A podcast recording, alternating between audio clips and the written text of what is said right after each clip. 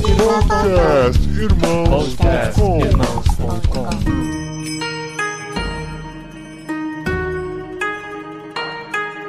Olá, pessoas! Podcastirmãos.com Jet Lag entrando no ar. E hoje sim, isso sim é jet lag. Eu tô aqui com o Gustavo, que tá no Brasil. Eu tô aqui na Espanha, nosso convidado do Japão, no podcast mais internacional, mais global até hoje aqui do nosso jet lag. Aê! É isso aí. Manhã, tarde, noite e gravando um jet lag. Bom demais. Eu sou Gustavo e hoje tô aqui com Carlinhos, um podcaster nipo brasileiro. Ele não tem cara de japonês, mas é mais japonês que brasileiro. Boa, muito bem. Pessoal, olá. Aqui é quem fala é Carlinhos e eu tô aqui na terrinha do Sol Nascente, pertinho do Monte Fuji, e tô aqui com o Paulinho, que é o meu senpai, ou seja, o grande veterano na produção de podcast, que já plantava podcast na podosfera quando tudo ainda era audioblog. Era tudo mato. Era tudo mato. Muito bem. E que alegria ter o Carlinhos aqui, que a gente já se conhece. E o Gustavo, nas conversas com ele, acabou descobrindo mais sobre a história. E a gente vai conversar sobre tudo isso aqui, porque o jet lag é essa experiência, né, de pessoas que estão fora do país, que foram pra lá por qualquer que seja o motivo e entenderam, quer seja antes, durante ou depois, que Deus os estava colocando lá. E a gente vai ouvir hoje a história do Carlinhos Vilaronga.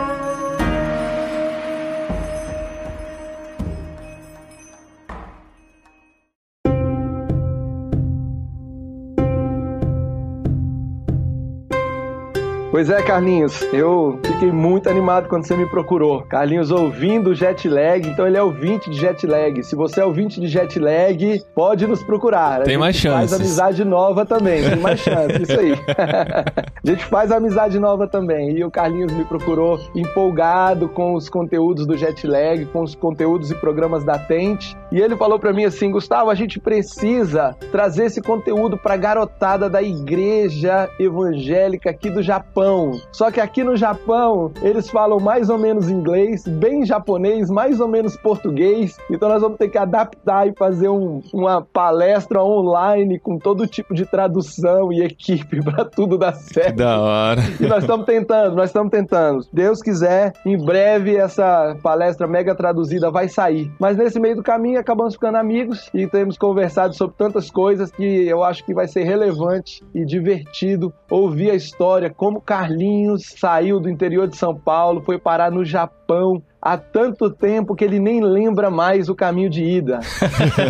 Cara, é muito legal que, assim, muito antes do jet lag existir, há muitos anos, em abril de 2011, a gente gravou o que seria um embrião do jet lag, né? Que eu gravei com brasileiros no Japão, que foi muito legal. As curiosidades, tem histórias desse episódio até hoje na minha mente. É o episódio número 120 do podcast irmãos.com. E a gente poder voltar pro Japão agora no jet lag, né? Com o Carlinhos lá. Muito legal. Mas, Carlinhos, antes de você contar a sua história, eu preciso tirar uma dúvida. Que todo dia do professor me vem à mente pra confirmar com alguém que está no Japão. É verdade que a única pessoa que não precisa se curvar diante do imperador é o professor no Japão? É, eu posso chamar meu filho pra responder essa?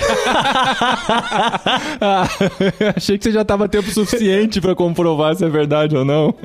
eu não sei, eu já ouvi essa pergunta, mas quer ver? Eu vou tentar encontrar a resposta aqui, quer ver? Só aqui um pouquinho. Ô, Matheus! Deus! O Tenno, o imperador, todo mundo abaixa para falar com ele, né? Faz aquele Aisatsu. É verdade que os professores não precisam fazer Aisatsu para ele, porque é tipo considerado no mesmo nível, você sabe? Sensei. É. Tenno ah. do Japão. É. Sensei. É, ele acha que não, porque ele seria o cara mais importante. Não sei, não sei se tem algum tipo de professor em alguma situação é lenda, específica. Lenda é lenda, é lenda. se você que está ouvindo tem uma prova disso, manda pra gente. Agora, não adiantou falar com o japonês. não, o pessoal não viu aqui, mas a cara do filho do Carlinhos foi assim de... Não, como assim? Não, não faz sentido, não. Que absurdo, ele é o imperador. É, de onde saiu essa história? não que nós não honremos nossos professores, mas, né, só verificando a informação. Mas, Carlinhos, você tá no Japão há quanto tempo já? Você falou que seu filho tinha um ano e pouquinho, dois anos e pouquinho, agora ele tá com 18, né? Então tá por aí, uns 16 anos já. É, eu pisei no Japão no dia 23 de dezembro de 2003. Uau. Pra alegria do povo e felicidade geral da nação, primeiro dia de trabalho, 25 de dezembro. que pra eles é um dia normal. Isso, completamente comum. No dia 23 que eu cheguei, era o aniversário do imperador que saiu. Então, é feriado, porque é o chefão que nasceu. Aí, quando o nosso chefão nasceu aqui, aqui não é bem o dia 25, mas enfim, quando a gente comemora quando Jesus nasceu aqui, é um dia normal. Tem Ah, luzinhas, tem música, tem comida, mas é um dia de trabalho normal. Ah, vai ter luzinha então, assim, tipo, é um tem, dia. é... Os cristãos, né? Os cristãos. Não, É, não, o país inteiro.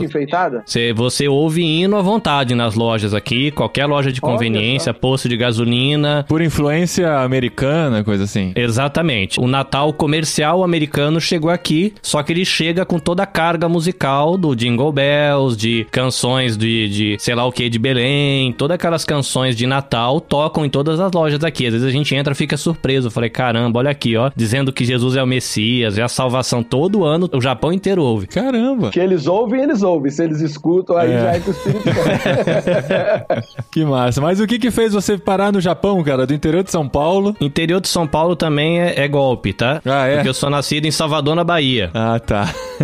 Só que eu fui pequenininho pro interior de São Paulo, com três anos, cresci lá. E lá no interior de São Paulo, que cidade? Rio Claro, perto Rio de Piracicaba, Claro, pertinho de Limeira. Piracicaba, sim, minha cidade. Tava ali do seu ladinho. Tava lá. E aí eu cresci lá, fiquei lá até os meus 23 anos. Foram 20 anos lá em Rio Claro. E eu conheci a minha esposa lá. Na verdade, a gente se conhecia quando era pequeno. Eu não lembro dessa parte. A minha família era amiga da família dela. Aí eles vieram pro Japão. Minha mãe se correspondia por carta. Eu lembro de receber fotos da família lá no Brasil. E quando eles voltaram ao Brasil, eles foram morar a uma quadra de casa. Então, as duas mães eram amigas. Então, elas se encontravam à tarde pra tomar um café, pra conversar. Ah, e sua esposa então já tinha morado no Japão por um tempo. um tempo, né? O, o pai veio primeiro, depois veio a mãe. Que é bem comum isso, né? O pai vai tentar um emprego, assim que se estabelece, traz a família, né? Isso, é, mas ele veio pra cá acho que em meados de 94, 93, bem lá no começo desse movimento Decaseg, né? Que esse pessoal veio pra cá.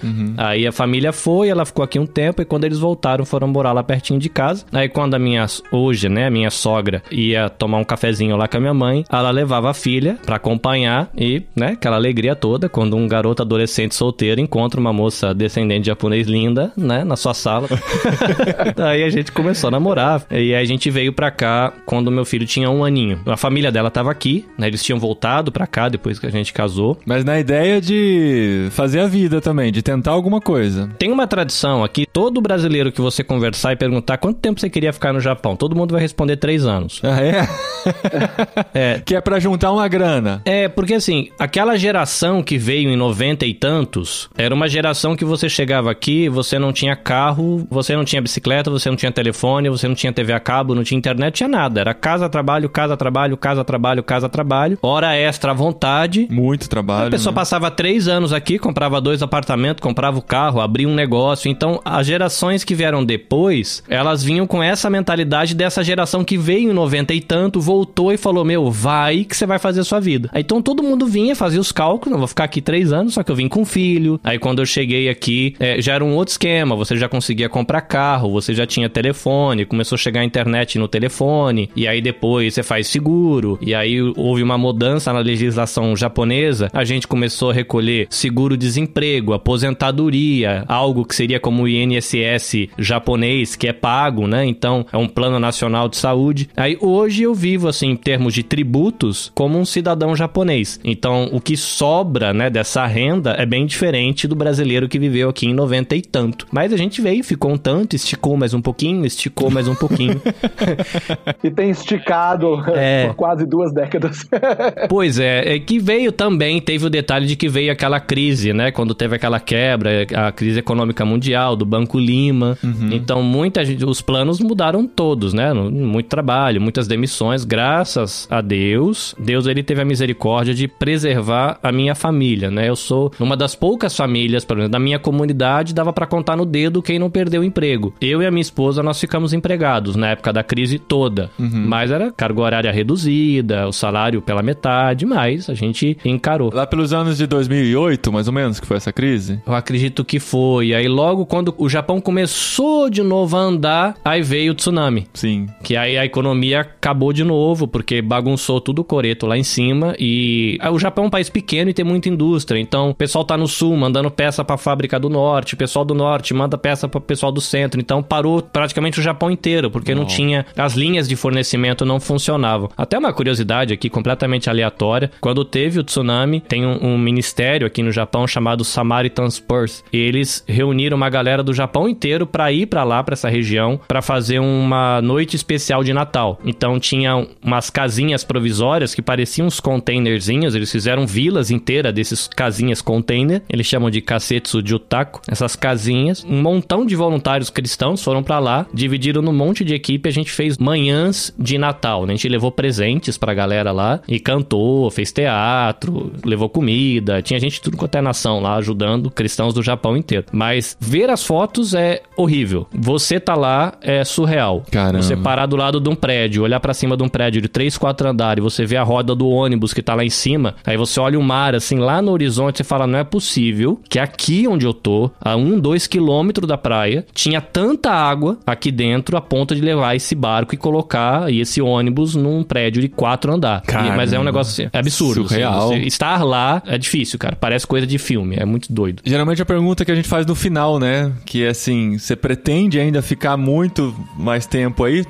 Continuar a vida por aí ou ainda tá naquela mente de, não, vai chegar uma hora que eu vou voltar pro Brasil, agora que você já tem tantas raízes por aí? Pois é, eu vim pra cá e fiz a minha vida aqui. Chegou uma hora que eu imaginei que eu ia ficar aqui. Eu passei por uma fase que eu fiquei meio. Talvez os brasileiros fiquem um pouco incomodados com isso, mas eu peguei nojo de brasileiro e de cultura brasileira. Porque eu vivi num contexto, assim. A gente, nós vemos aqui, o pessoal descendente vem pra cá, de todas as regiões do Brasil, de todas as culturas familiares, de todas as classes econômicas, e você vai viver no mesmo ambiente. 70, 80 famílias, às vezes, de brasileiros vivendo no mesmo condomínio, culturas do Brasil inteiro, de qualquer estilo de vida, pessoas mais tranquilas, como talvez um sulista, e pessoas mais enérgicas, como um carioca, um nortista, e todo mundo fazendo churrasco e com som alto no domingo de manhã. E, é, eu tive uma época que eu falei, meu, não quero mais isso. Aham.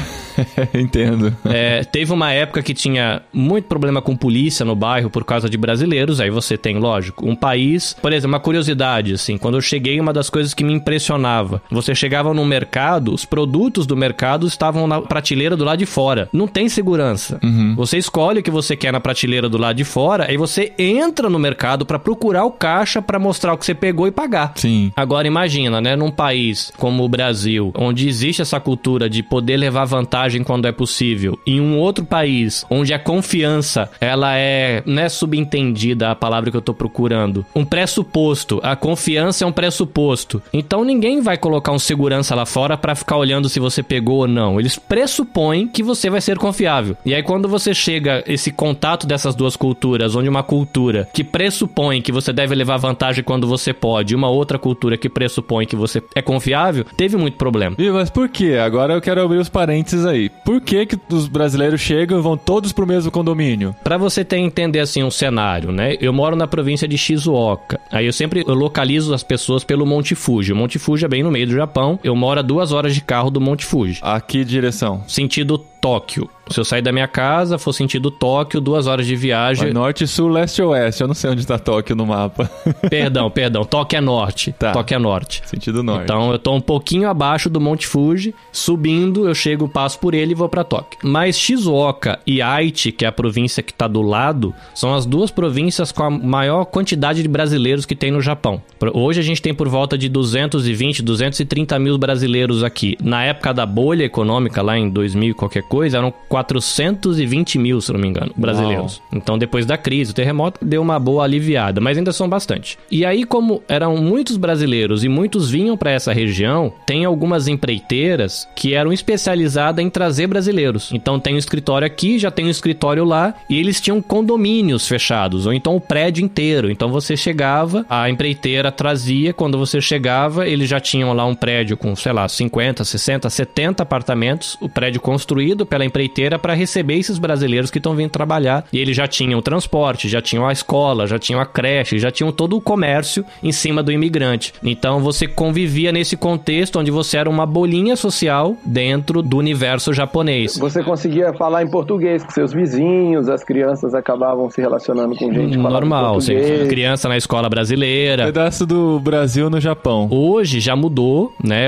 Tá um pouco mais diluído, né? O pessoal já prefere não morar nessas comunidades de brasileiros. Ainda tem gente que mora, mas o pessoal prefere um pouco mais de independência, liberdade. Mas, por exemplo, se eu não falasse japonês, nada, eu consigo me virar. A minha cidade é uma cidade pequena, tem 60 mil habitantes, chama Kosai. Ela fica na região de Hamamatsu, que é uma cidade maior. Vocês vão ouvir falar de Hamamatsu porque vai ser aonde o Comitê Paralímpico vai fazer a aclimatação. Então o Comitê Paralímpico tá vindo pra cá em julho pra fazer a aclimatação pra depois ir pra Tóquio treinar. E eu moro bem pertinho da cidade. Na verdade, eu moro numa cidade satélite dessa cidade. Mas eu moro nessa cidadezinha de 60 mil habitantes que tem quatro intérpretes na prefeitura. Que aqui a prefeitura é prefeitura, cartório e segurança, saúde, tudo é na minha prefeitura. Então lá na prefeitura tem duas intérpretes brasileiras, uma japonesa que fala espanhol e mais uma peruana que fala português. Então são quatro intérpretes na prefeitura para uma cidade de 60 mil habitantes. Eu vou no hospital, tem uma intérprete. Se você vai na polícia, tem policiais japoneses que falam português. Caramba, mano. Que- que Na minha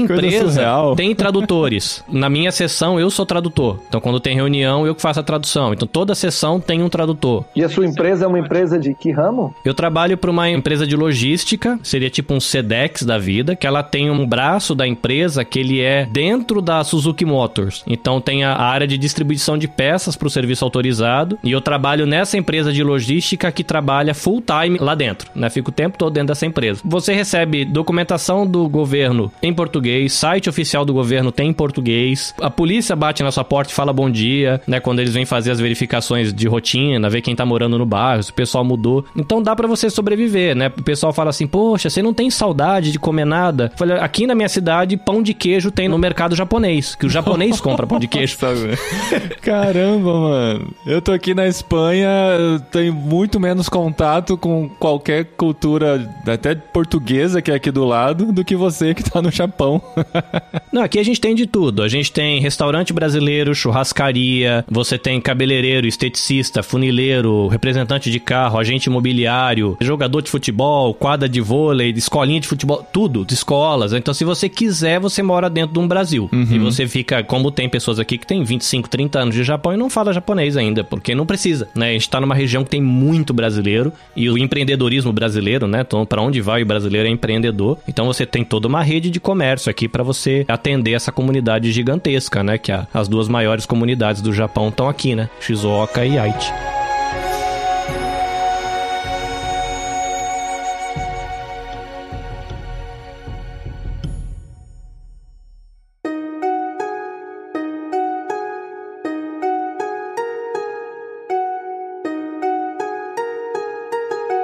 Bom, Carlinhos, eu e o Paulinho, a gente já te conhece um pouquinho mais, a gente já entende um pouquinho mais sua história, mas talvez nossos ouvintes estejam perdidos, porque você já está totalmente integrado. Então, quando você fala do Japão, você já está falando de alguém que está aí há quase 18 anos, né? Você chegou no Natal aí de 2003 e agora você já está totalmente integrado. Mas conta assim rapidamente, só para o pessoal entender. Você casou com uma descendente de japoneses e vocês resolveram ir. É difícil arrumar trabalho. Naquele tempo era totalmente diferente de como é hoje. Vai que tem algum ouvinte nosso aí querendo fazer tendas no Japão, dá para ele um panorama assim rápido e aí a gente entra mais profundamente, que é algo que eu tô muito curioso para saber depois que você falou a história do tsunami, como é que é essa comunidade cristã nipo-brasileira atuante aí no Japão. Mas vamos chegar nisso daqui a pouco. Conta aí, beleza? Você tava lá no interior de São Paulo, casado, família deu no pé e aí? Muito bem. Então o Paulinho sabe bem o que é isso, porque quando ele estava fazendo os últimos episódios falando de colocar a vida na mala, escorria lágrimas dos meus olhos, lembrando a minha chegada aqui, porque eu sabia o que ele estava vivendo, o que ele estava sentindo. Quando o avião sobe, que você fala, o que que eu fiz?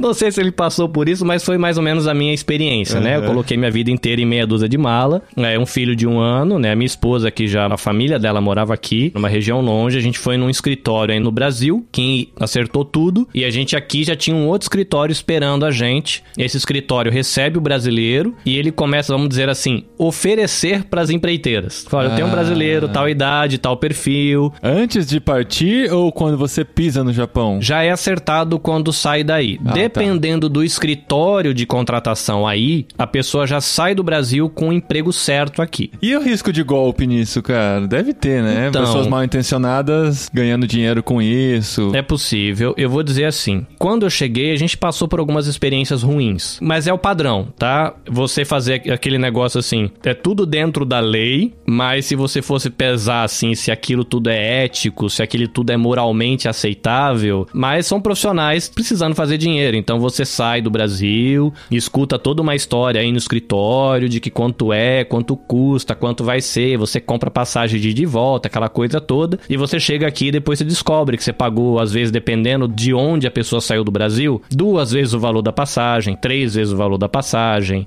que o apartamento que você morava, por exemplo, essas empreiteiras que pegam esse pessoal assim, tem o próprio condomínio, você mora lá, você pergunta pro seu vizinho, ele fala o preço do aluguel, fala, ah, então beleza. Aí depois você descobre que as pessoas que alugam o próprio apartamento pagam 60% do valor que você tá pagando, de que a empreiteira também é dona da empresa que fornece gás, o assim, é tudo dentro da lei, só que você deixa metade da sua vida financeira dentro dessas empreiteiras, né? Então, assim, é, é para quem chegou aquela época é bem complicado. Hoje, eh, são 20 anos se passaram, muita coisa mudou, tem muita informação aqui, então acho que as pessoas chegam e já procuram outro caminho, já procuram pagar a passagem do próprio bolso. Eu paguei financiado, né? Então, você, sei lá, recebia, vou falar em ienes, né? Um salário de um homem de 200 mil ienes, mas caía na sua conta 40 mil ienes, porque o resto é tudo descontado pela empreiteira e você pagava 450, vou chutar aqui um valor, 450 mil ienes a va- passagem de avião. Isso seria 4.500 dólares. E depois você descobre que quando você vai comprar uma passagem de avião, você paga 2 mil dólares e não 4.500.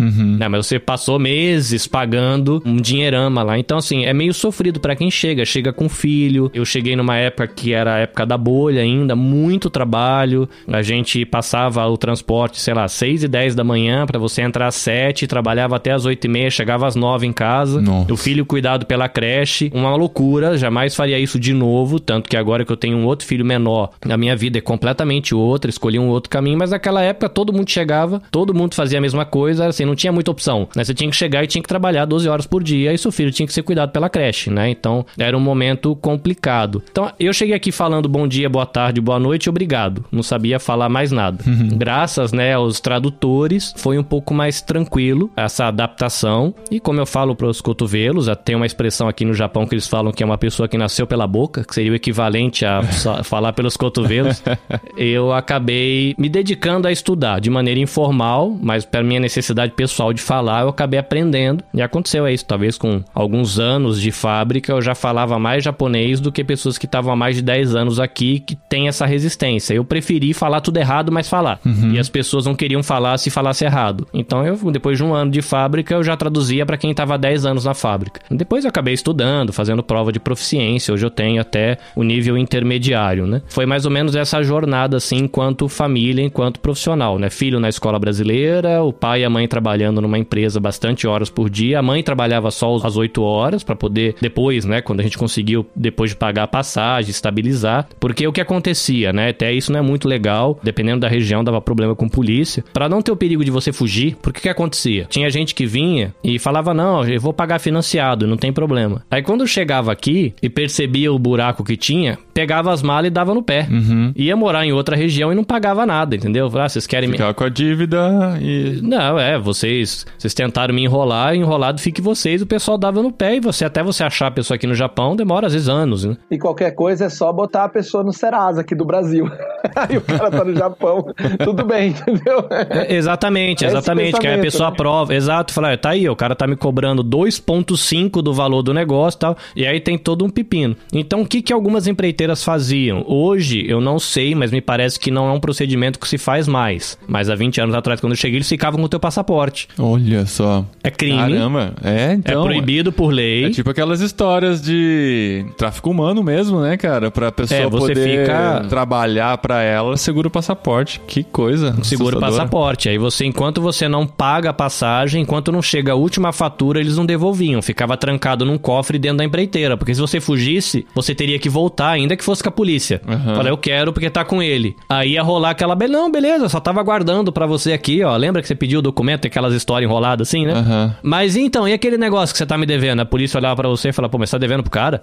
Então eles seguravam, né? Mas depois que eu consegui me estabilizar, a esposa pegou uma rotina de trabalho um pouco mais tranquila e eu continuei essa rotina de trabalho mais puxada. Eu, um filho na escola brasileira, eu e a esposa trabalhando. Quando eu cheguei no Japão, eu tinha desistido de andar com Deus, eu cresci na igreja presbiteriana do Brasil, é, mas chegou uma certa altura da adolescência e eu larguei mão, falei, não quero mais saber desse negócio de Deus. Eu lembro de ter jogado a Bíblia numa gaveta, ela falou, cansei, vou viver minha vida do jeito que eu quero. Então eu cheguei aqui longe de Deus, só que chega aqui no Japão, não tem família, não tem amigo, não sabe falar, tá devendo. Aí você lembra que Deus existe, né? Porque tá ruim as coisas, né?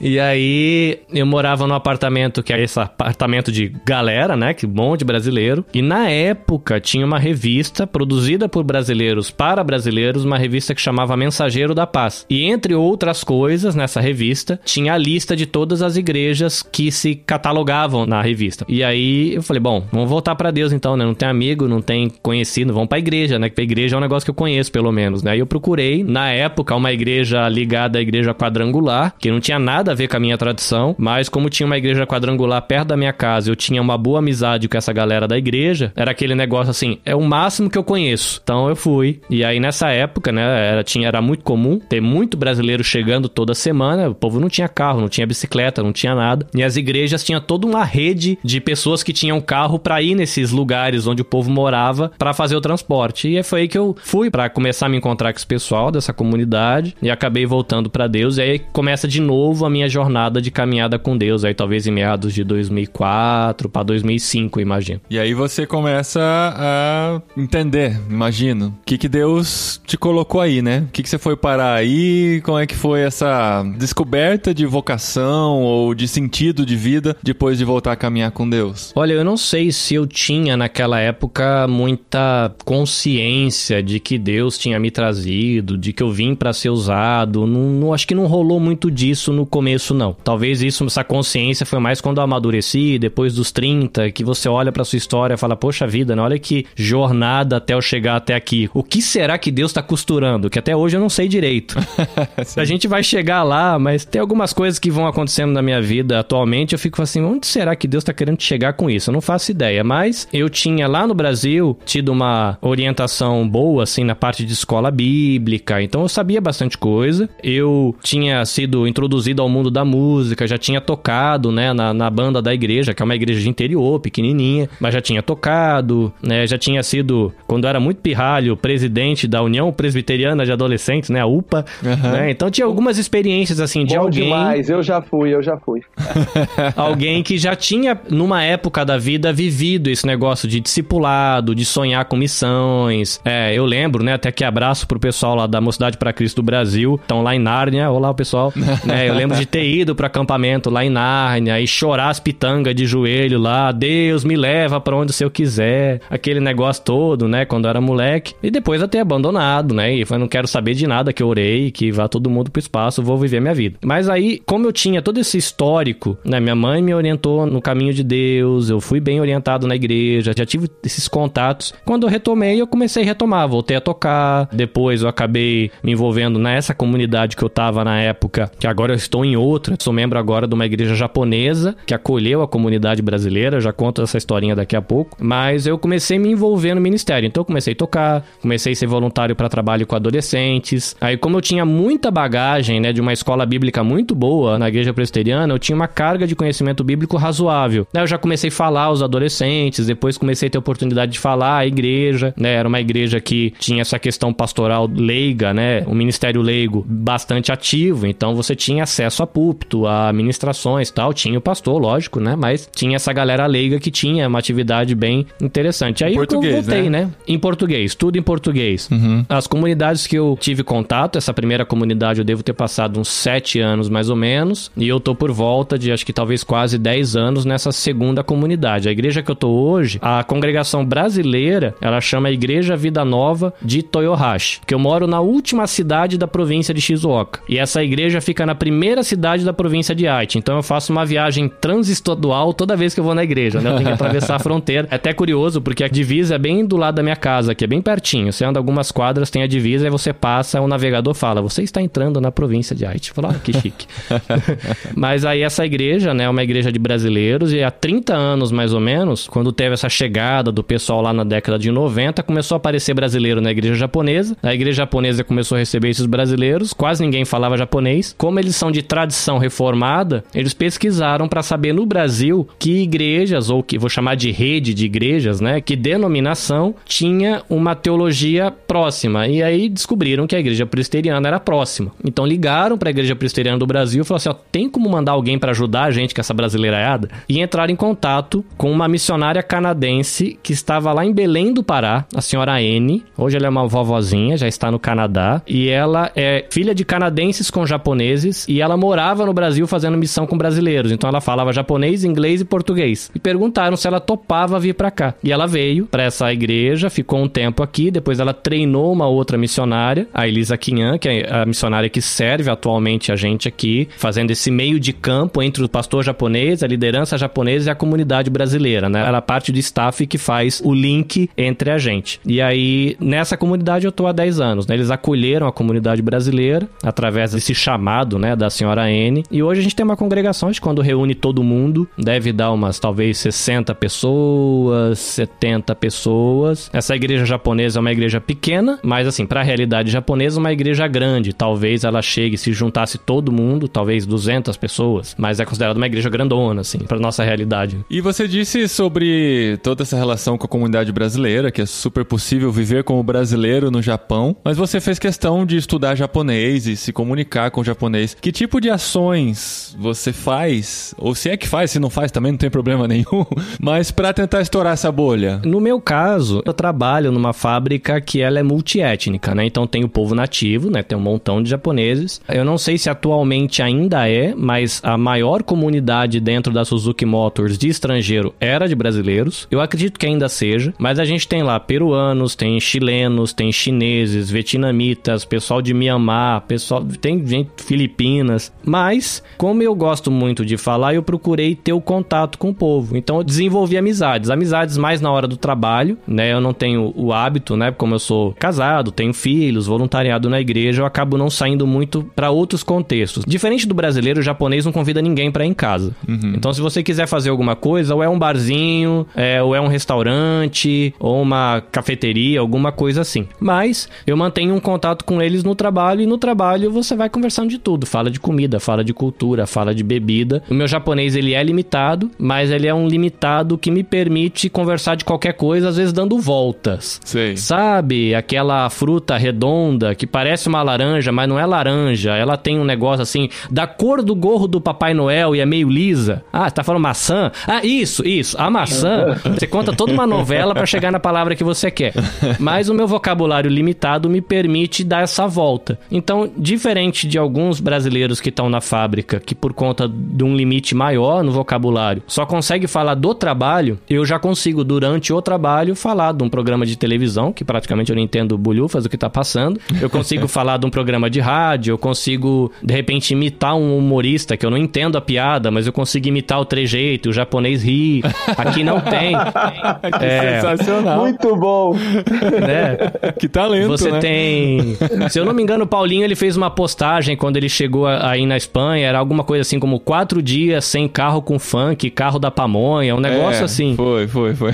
Aqui no Japão não tem o carro da pamonha, mas tem caminhõezinhos que passam com outras coisas, batata doce assada. Aí no verão tem um bolinho feito com arroz, que ele é gelado, que o pessoal vende. Ele também tem esse esqueminha do megafone, o caminhãozinho passa na rua e você vai lá comprar. Então eu tenho esse- essas brincadeiras, né? Eu trabalhava num lugar que parecia um mercado. Hoje eu trabalho com outro serviço, mas era um mercadinho, né? Parecendo aquelas centrais de distribuição da Amazon, por exemplo, né? O pessoal que conhece Sedex, né? Aquele monte de prateleira e você sai pegando e montando as embalagens para fazer o despacho das peças. E eu passava cantando essas musiquinhas da pamonha japonesa e eu fazia muito amigo japonês desse jeito, né? Que o pessoal olhava e Legal brasileiro não, demais. não bate muito bem das ideias, né? Mas era, era, é o meu jeito de estourar a bolha. Rir, eles são mais introspectivos, o japonês é um povo mais fechado, mas quando você começa a brincar e dar uma de louco, assim, eles gostam, né? Eles estão acostumados com o brasileiro, já... O japonês não encosta, né? Aquela saudação de inclinar a cabeça, mas... É por isso que coronavírus não anda aí, né? coronavírus exato. chega em um e para, né? Porque ninguém encosta ninguém, não tem chance.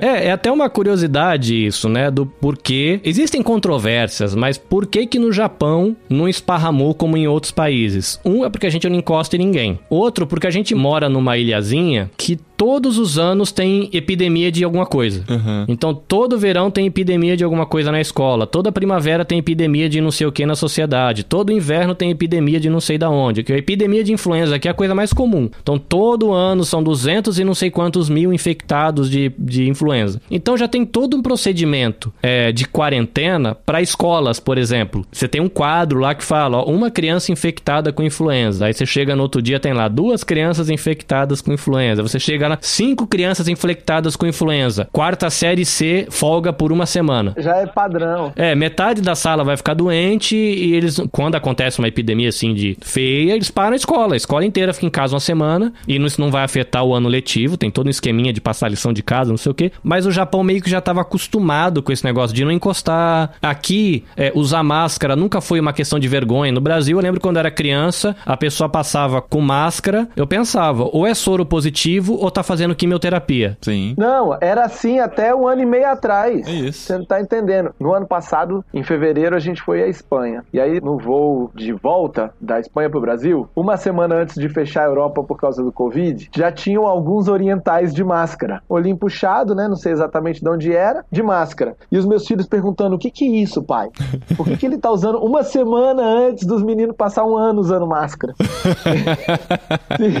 a gente não sabe o dia de amanhã, é impressionante. É, e aqui nós brasileiros temos dificuldade. Tínhamos, né? Agora já, obrigado, mas tínhamos dificuldade com máscara, porque é da vergonha. Por que eu vou ficar com uma máscara na cara? Mas se você espirrasse perto de alguém, todo mundo te olhava falando: caramba, você tá gripado e não vai pôr máscara? Porque a máscara não é pra você se proteger. O conceito que eles usam é que você deve pôr máscara pra você não disseminar partícula pros outros não ficarem doentes. Que é o conceito correto, né? A máscara serve para isso mesmo. E aí, quando aconteceu isso aqui no Japão, acabou que não esparramou do jeito que esparramou, né? Foi diferente, a disseminação aqui teve, mas é bem diferente. Como é que a gente chegou nessa história da máscara?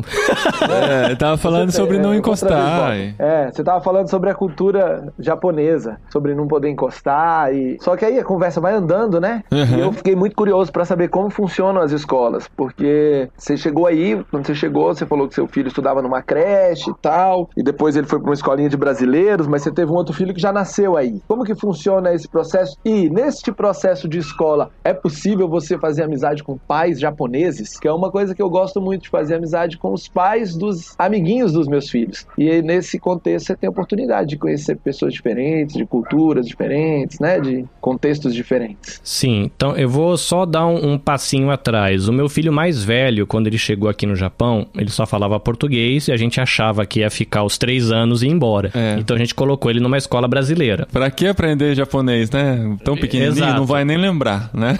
É, o que a gente pensava era justamente isso. O que, que a gente está fazendo? A gente está preparando um japonês para viver no Brasil ou um brasileiro que viveu no Japão? E a gente decidiu que ia optar pelo brasileiro que viveu no Japão. Então a gente manteve esse contato com a cultura à distância. Mas depois veio a crise, mudou a perspectiva, tudo, a gente acabou falando: a gente vai ficar, vamos colocar ele na escola japonesa para ele não ficar um brasileiro no Japão, porque aí perde oportunidade de emprego, carreira, é, enfim, perde um monte de oportunidade por não saber idioma. Então, o mais velho, ele passou um processo difícil. Ele pegou o meio da quarta série, então ele não entendia nada, muito pouco na quinta série, entendia pouco na sexta, entendia um pouquinho na sétima, Que dó, entendia. gente. Que martírio ir pra escola pra esse menino durante os quatro anos. Sim, é difícil. Aí tem uma série, né? Isso dá pra gravar um podcast só com pais de crianças que viveram aqui no Japão essa experiência, porque aí você tem uma série de problemas. As crianças não entendem, dificuldade cultural, o bullying aqui é cultural, né? Então, a gente fala de bullying muito no Brasil, aqui o bullying aqui é cultural, é de professor pra professor, de professor pra aluno, de aluno pra aluno, de chefe pra funcionário, chefe pra com chefe. Essa questão que a gente brincou lá no começo do senpai, os mais velhos humilham mesmo, porque aqui a sociedade não é horizontal, a sociedade é vertical. Se eu sou veterano, eu sou mais do que você, né? eu não tô há mais tempo aqui, eu não tenho um cargo maior que o seu, eu sou mais do que você e pronto, acabou. E eu vou gritar com você no serviço, e quando acabar o serviço a gente vai tomar uma cerveja abraçado, porque eu tô gritando com o seu cargo e com a sua posição posição social. Eu não tô gritando com você, Paulinho. Então é difícil pra gente brasileiro, é horrível isso. Ele acabou encarando aí, né? Meu filho encarou essa jornada, já se formou no segundo grau, tá estudando inglês, sonhando em poder fazer uma faculdade de inglês num futuro próximo. Né? Ele fez um gap, né? Se formou, tá esperando um pouco, juntando uma grana, quer fazer um intercâmbio para fora do país, conhecer outra cultura e depois encarar uma faculdade. Agora, o pequenininho, ele tá o processo todo como um japonesinho. Então, se você falar com ele, ele fez seis agora, ele fala um português todo quadradinho, mas fala. O japonês é fluente. O japonês, ele não tem nem sotaque. As professoras dele falam, ele não tem sotaque, ele fala como japonês. Só que ele pegou desde os dois anos até, assim, então ele tem, né, a, a pré-escola da pré-escola da pré-escola, né, a escolinha fica lá, a mãe vai trabalhar, cuida quatro horas, a mãe vai trabalhar, cuida cinco horas, até ficar o período completo lá de seis horas, oito horas, dependendo da crechinha. O seu mais velho fala japonês com sotaque. Não porque ele já tá fluente por uso, mas ele viveu o processo de passar alguns anos sem entender nada. Tá. Né? E agora, depois da quarta série até o segundo grau completo, Foi o suficiente pra aprender sem sotaque fluente mesmo. Sim. Legal. sai com os japoneses. com- é, ele é um japonês falando, né? Por exemplo, quando ele vai namorar, ele fala em japonês com a namorada e com os amigos da igreja. Ninguém fala em português, só fala em português com a gente que é os velhos. Mesmo na igreja de brasileiros. Sim, Mesmo filhos de brasileiros, é todos filhos de brasileiros. A namorada é filha de brasileiros? Sim, filha de brasileiro, mas se você olhar ela e ela falar japonês e se comportar como a japonesinha que ela é, você não vai nem saber, porque ela- o meu filho não tem traços de japonês. A namorada dele tem cara de japonesa e se comporta como uma japonesa e fala como uma japonesa. Então, Uhum. passa. Então a garotadinha quando chega, eles falam português, mas é o português pra falar com o pai e mãe. Cadê a meia? Cadê o garfo? Tem batata hoje? É hora de tomar banho? É só isso. Uhum. Quando vai conversar é em japonês, tanto que a gente mais velho quando quer tentar ter um papo assim mais descontraído com ele, você tem que virar o japonês, eles ficam dando risada da sua cara, porque falam japonês tudo horrível, a gente fala, né, da, da concepção deles.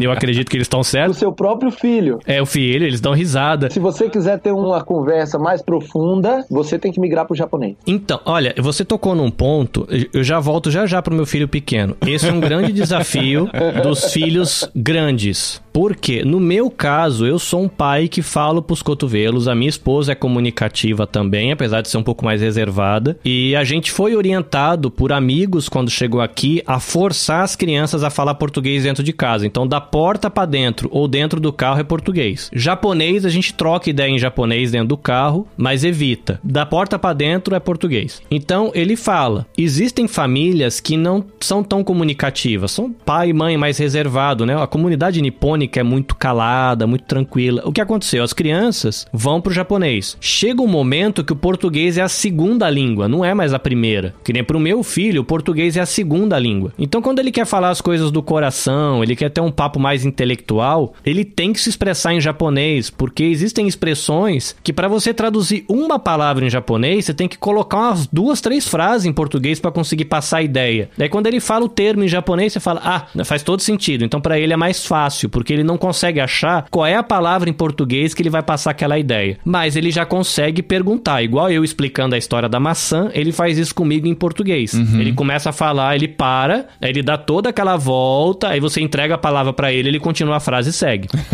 E existem famílias que a criança não tem mais essa habilidade, porque a família aceitou que a criança ouvisse português, mas só falasse em japonês. A criança não tem mais essa habilidade. E simplesmente não existe comunicação interna dentro da família. Caramba. O máximo que se consegue é vai tomar banho, isso aqui, não vai falar de sexualidade, não vai falar nunca de política, de filosofia. Por exemplo, eu não consigo falar de política e filosofia com meu filho com um linguajar de filosofia e de política. Eu tenho que ficar explicando, aí ele para pra pensar, pra tentar pensar a palavra em japonês, aí ele me pergunta a palavra, eu não sei a palavra, aí ele tem que me explicar o que ele tá falando pra mim entender. Então até conseguir fazer um no raciocínio demora. Mas aí, se você pega uma família que teve isso travado, tem crianças hoje que não falam mais com pais, entendeu? Sim, fala aquele negócio, ó, a roupa tá aqui, vai pra escola, tá na hora, vai embora, desliga o game, mas acabou. Não tem mais do que isso. Graças a Deus, meu filho, ele conseguiu desenvolver habilidade, principalmente no passado próximo, a gente forçou um pouquinho, porque a criança começa a ter preguiça, porque dá- gasta muita energia, né? Ficar tentando se comunicar no segundo idioma. Paulinho que tá estudando sabe o quanto que é ruim isso. E isso pra eles é permanente. Mas ele conseguiu, né? Viveu esse processo e hoje eu tenho essa dificuldade de trabalhar com ele em português. Eu sou voluntário na igreja para falar com os adolescentes, de 12 a 18. Eu procuro, quando eu posso, fazer as piadas e as brincadeiras em japonês. Uso muito, né, o auxílio da namorada do meu filho, filho que fala um, bom japonês e um bom português. Ela é letrada, fala muito bem os dois idiomas, participa de speech contexto, como é que fala isso? Concurso É, de oratória. Concurso de oratória, isso. Então ela fala bem os dois idiomas, porque ela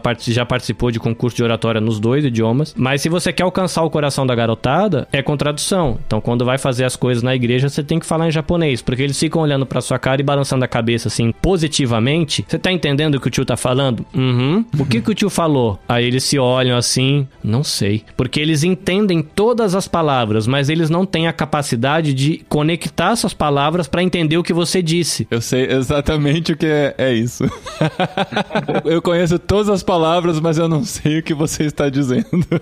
E até foi por esse desafio que eu procurei, depois de ouvir o jet lag, o Gustavo. Pra ele trazendo essa experiência de lidar com gente de tantos lugares do mundo, com filhos de terceira cultura e tantas coisas assim, talvez, né, imaginando que a Tente vai trazer alguns insights que vai facilitar pra gente ter esse contato com a garotada. Já o meu pequeno, o meu trabalho vai ser ensinar português pra ele. Que o grande ele foi alfabetizado até a quarta série. O meu pequeno ele já começou em japonês desde os dois anos. Então ele é um nativo japonês aprendendo português em casa. Então a mãe conta história, faz devocional em português. A gente tenta colocar assistir filme, desenho em português também, pra ir forçando o vocabulário. Mas pra ele vai ser um outro desafio, né? Inclusive a gente tem uma irmã em Cristo da igreja que chama Yuko Matsudaira. Ela é uma japonesa que cresceu no Brasil. Então ela fala português igual brasileiro. Se ela não falar que ela é japonesa, você acha que ela é descendente, mas ela é japonesa mesmo. Só que a família foi pro Brasil, ela viveu toda a vida acadêmica dela dentro da escola brasileira. Ela voltou, trabalha na Secretaria de Educação da cidade e ela tem um, um trabalho de alfabetização dentro da nossa igreja. Então ela usa as dependências da igreja como educadora, né, para ela fazer a alfabetização de crianças brasileiras. Então um ministério bem legal que tenta ajudar, né, essa criançada a ter um contato com a língua brasileira. O meu pequenininho já não tem esse problema, né, porque ele já tá na escolinha japonesa, já tem todo o esqueminha desde pequenininho, já se entende, já tá totalmente adaptado à cultura desde pequeno, né? Estranho pra ele seria ir pro Brasil, talvez, né? Ah, com Aí certeza. teria o choque contrário. Pra você também vai ser, viu? Já vou te Vai adiantando que o choque reverso dizem que é forte também. É, eu fiquei 10 anos e fui pro Brasil. Eu emagreci no Brasil porque eu não conseguia comer. Caramba! Olha A quantidade de sal, a quantidade de açúcar, a quantidade de pimenta, a quantidade de tempero, a quantidade de gordura, simplesmente eu não conseguia comer, porque aqui é pouco óleo, pouco sal, pouco açúcar, é pouca gordura vegetal. Hoje, quando eu como uma bolacha, vamos colocar, comer uma traquinas, eu consigo sentir o gosto de gordura vegetal grudado na boca inteira. Porque a bolacha japonesa é feita com uma receita diferente, não tem. O chocolate é diferente, não tem tanta gordura. Não, traquinas não tem nem chocolate, né, cara? Quando a gente descobriu que o nosso filho era intolerante, não intolerante, alérgico à proteína do leite, a gente descobriu um monte de bolacha que não tem leite. Como é que pode? É de chocolate e não tem leite, mas enfim.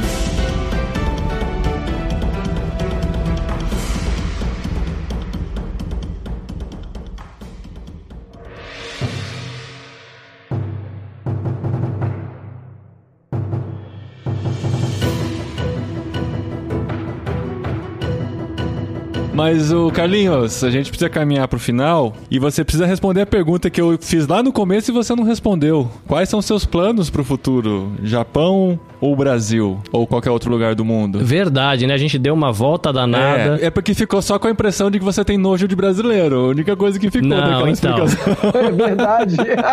O que aconteceu? Deus me curou disso. Nessa época que eu fiquei assim com esse sentimento de querer distância da minha própria cultura e de querer me aproximar da cultura japonesa, foi onde eu acabei estudando e aprendendo um pouco mais. A igreja me apoiou quando eu quis fazer seminário aqui no Japão. E aí a gente acaba conectando a questão do o que eu penso pro futuro com o ministério. Quando eu terminei o seminário, eu formei um grupo para estudar e compartilhar com eles de maneira fácil o que eu aprendi no seminário. Um seminário brasileiro que atende a comunidade brasileira aqui no Japão. Desse projeto que nasceu o meu podcast. Porque eu mandava uma faixa de áudio num grupo fechado do Facebook. E essa faixinha de áudio, em 2018, virou o podcast que o Paulinho gravou comigo há um ano e meio, dois anos talvez atrás. Ele fez uma visita aqui. No podcast só, Tá, não no Japão, infelizmente. Ainda, Pois agora é, você já ainda, tá na ainda. metade do caminho. Metade- do Metade do caminho.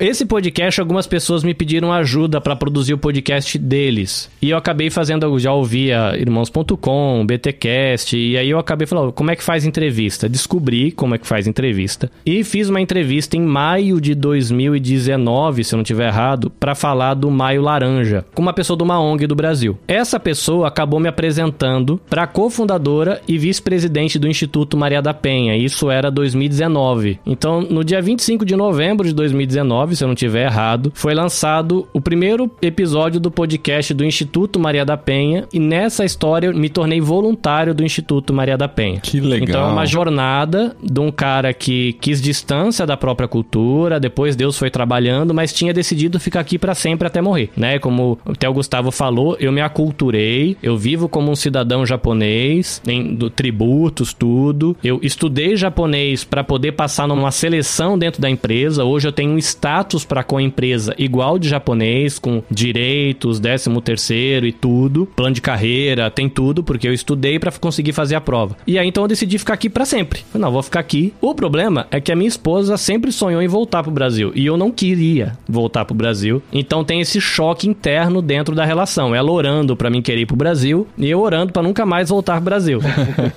Vamos ver, vamos ver. Quem vai receber resposta primeiro, hein? Pois é. Mas eu tinha me decidido de que eu não ia voltar pro Brasil mais nunca, porque eu não queria, eu não quero mais. A cultura japonesa é legal, eu gostei, vou ficar aqui. Mas depois que eu comecei a ter contato com o instituto, me apresentou para um outro projeto, que é um programa da Universidade Federal de Pernambuco, chama Programa Virtus, e eles trabalham com direitos humanos e segurança pública. Instituto Maria da Penha, proteção da violência contra a mulher e direitos humanos. Por causa desses podcasts que me convidaram para ser co-host, eu comecei a ter contato com um monte de gente legal. E com o meu próprio podcast, eu comecei a conhecer muito brasileiro fazendo coisa legal. Então, aquelas experiências ruins de ter vivido aqui, muitas experiências desagradáveis, de às vezes a viatura parar você para pedir seus documentos por motivo nenhum, só por olhar para sua cara e você ser brasileiro, já em subentender de que você faz parte da galera que tá dando problema na cidade. Então, eu aprendi isso aqui. Nessas experiências eu quis me distanciar. Com o meu podcast, o voluntariado no Instituto Maria da Penha, a parceria com o programa Virtus, participando dos podcasts, eu conheci tanta gente legal. Falei, caramba, Brasil é legal.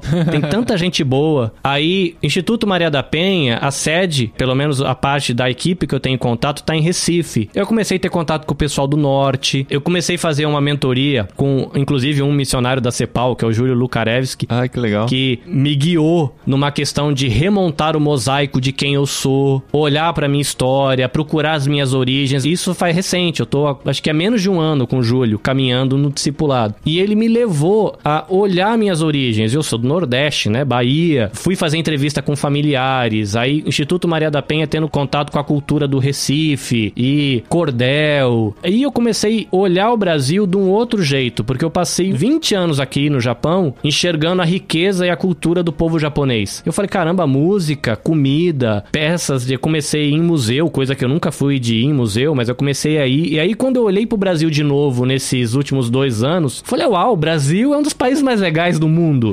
Riqueza cultural, riqueza culinária, um povo empreendedor, gente criativa. Já tá dando vontade, né? Quem ganhou a história? A minha esposa vai sair ganhando, porque a gente já decidiu que vai voltar. Ah, olha Não. aí, guardou o suspense até agora, mas já tava Pois com a é. decisão tomada.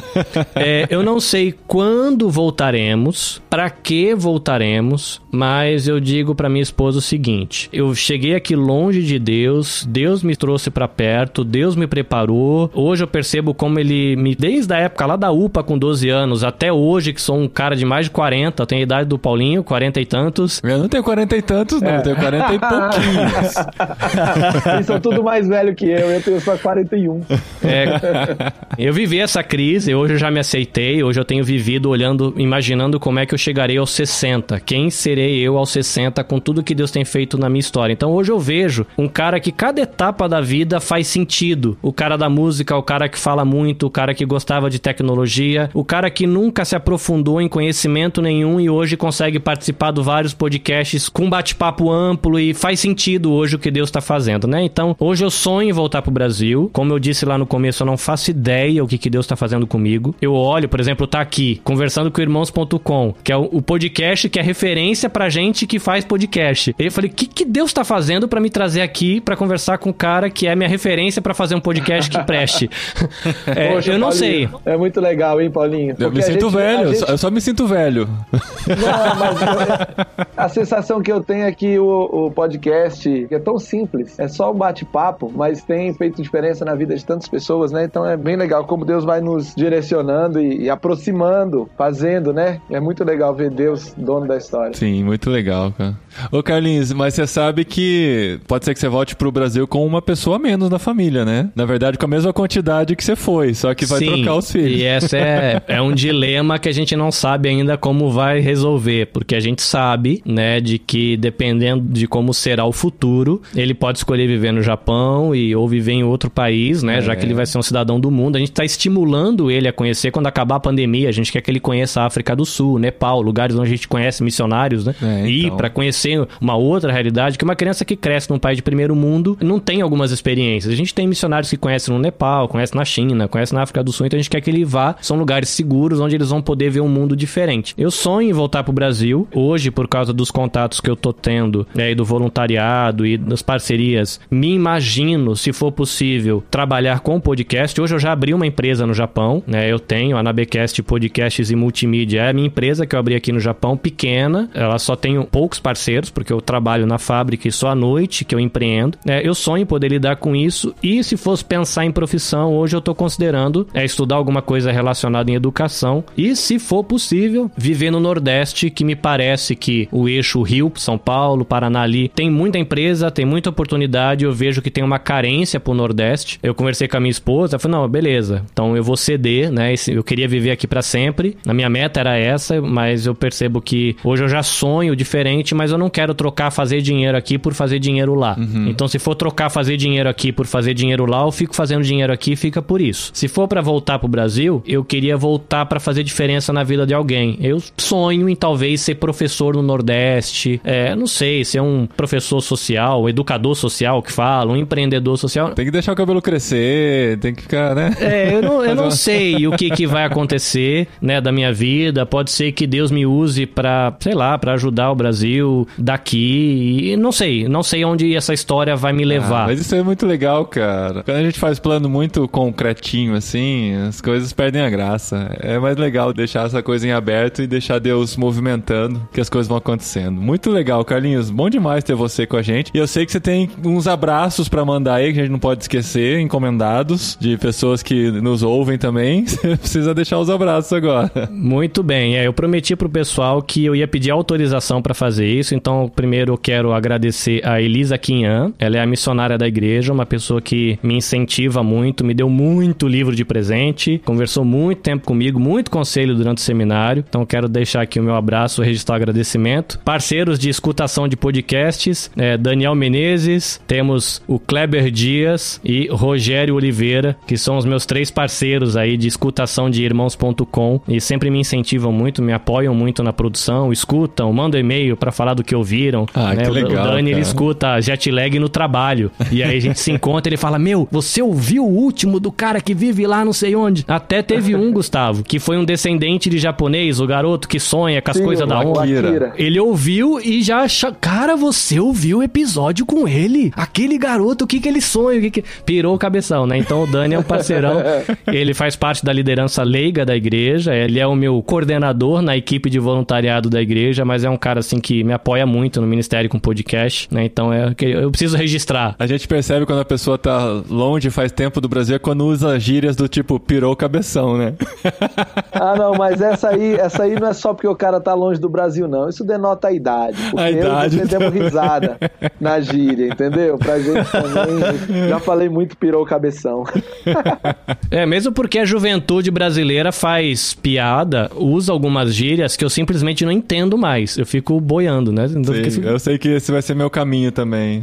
Já tô me preparando pra ele. Mas, Gustavo, o episódio entra no ar dia 1 de junho. O que, que a Tente tem pra oferecer agora em junho ou julho? O que, que vem por aí pra pessoas como o Carlinhos e a comunidade brasileira do Japão se prepararem melhor pra tarefa? Então, para a comunidade brasileira no Japão, a Tente Internacional serve melhor um pouco do que a Tente Brasil. Especialmente porque os eventos acontecem no fuso horário europeu e não no fuso horário brasileiro. Então talvez tenha mais flexibilidade. Mas o que é bem interessante é que a gente aqui na Tente está desenvolvendo os cursos online. Então a gente tem um curso começando agora em junho, nessas primeiras semanas de junho, que é o curso em inglês, é o curso sobre a introdução a esse universo de usar a profissão e usar os estudos e entender como a gente pode usar essas ferramentas para compartilhar o evangelho. Então esse curso vai começar agora em junho online e ele é gravado, é em inglês, então a pessoa pode fazer no fuso horário que ela quiser. Só vai ter algumas reuniões, duas reuniões online ao vivo e como a gente tem aí o filho do Carlinhos participando do curso sobre fé e trabalho, que a turma começou um mês atrás, a gente adaptou o nosso horário da reunião ao vivo para que no Japão ainda fosse de noite. Aí foi bem cedinho aqui no Brasil, hora do almoço na Europa. E aí a gente acabou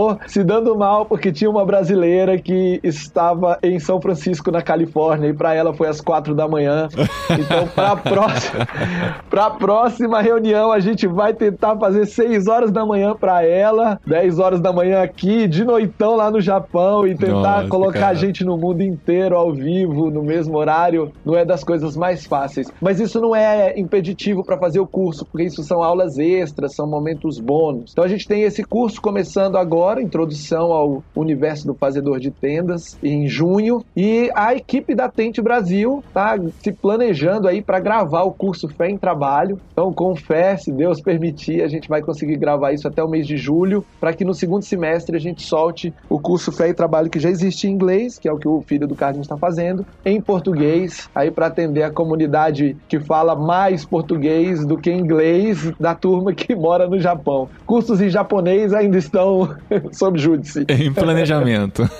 Pois é. Então, para saber mais, tem link no post aqui do nosso episódio. Entra em tentinternational.com barra Brasil ou em tentinternational.com e procura a página do Brasil lá que tem todas as informações. Ou se você lê em inglês, tem mais informações ainda no site internacional. Valeu, Carlinhos. Legal demais, cara, conversar com você. Quase 10 horas da noite aí, quase 10 horas da manhã no Brasil e quase 3 horas da tarde aqui. Bom demais, jet lag. É, fuso horário é muito, muito bom, é divertido. E fica o convite pro pessoal, o convite pra orar, né? A gente acabou não entrando nessa seara, mas realmente o Japão é um país que tem pouquinhos cristãos, né? Bem pouquinho. E existe uma realidade difícil aqui de que os pastores estão envelhecendo e morrendo e as igrejas ficando sem pastor e fechando. Então aqui eles têm um déficit na igreja japonesa aqui de jovens que querem ser pastor. Pastoreio é algo que parece que eles escolhem na faixa dos 50, 60 anos. Então são raros os pastores jovens. Então o pessoal poder lembrar e o convite para lembrar da igreja japonesa em oração. E existe uma expectativa muito grande para os filhos dos cristãos estrangeiros que estão aqui, que já estão aculturados, né? Depois de 20 anos já tem uma geração aí que é capaz de se comunicar como um japonês. Então se tem muita expectativa dessa geração que tá aqui desde a década de 90, né? E agora já são maiorzinhos e podem ser a galera que vai agitar o Japão aí com evangelho,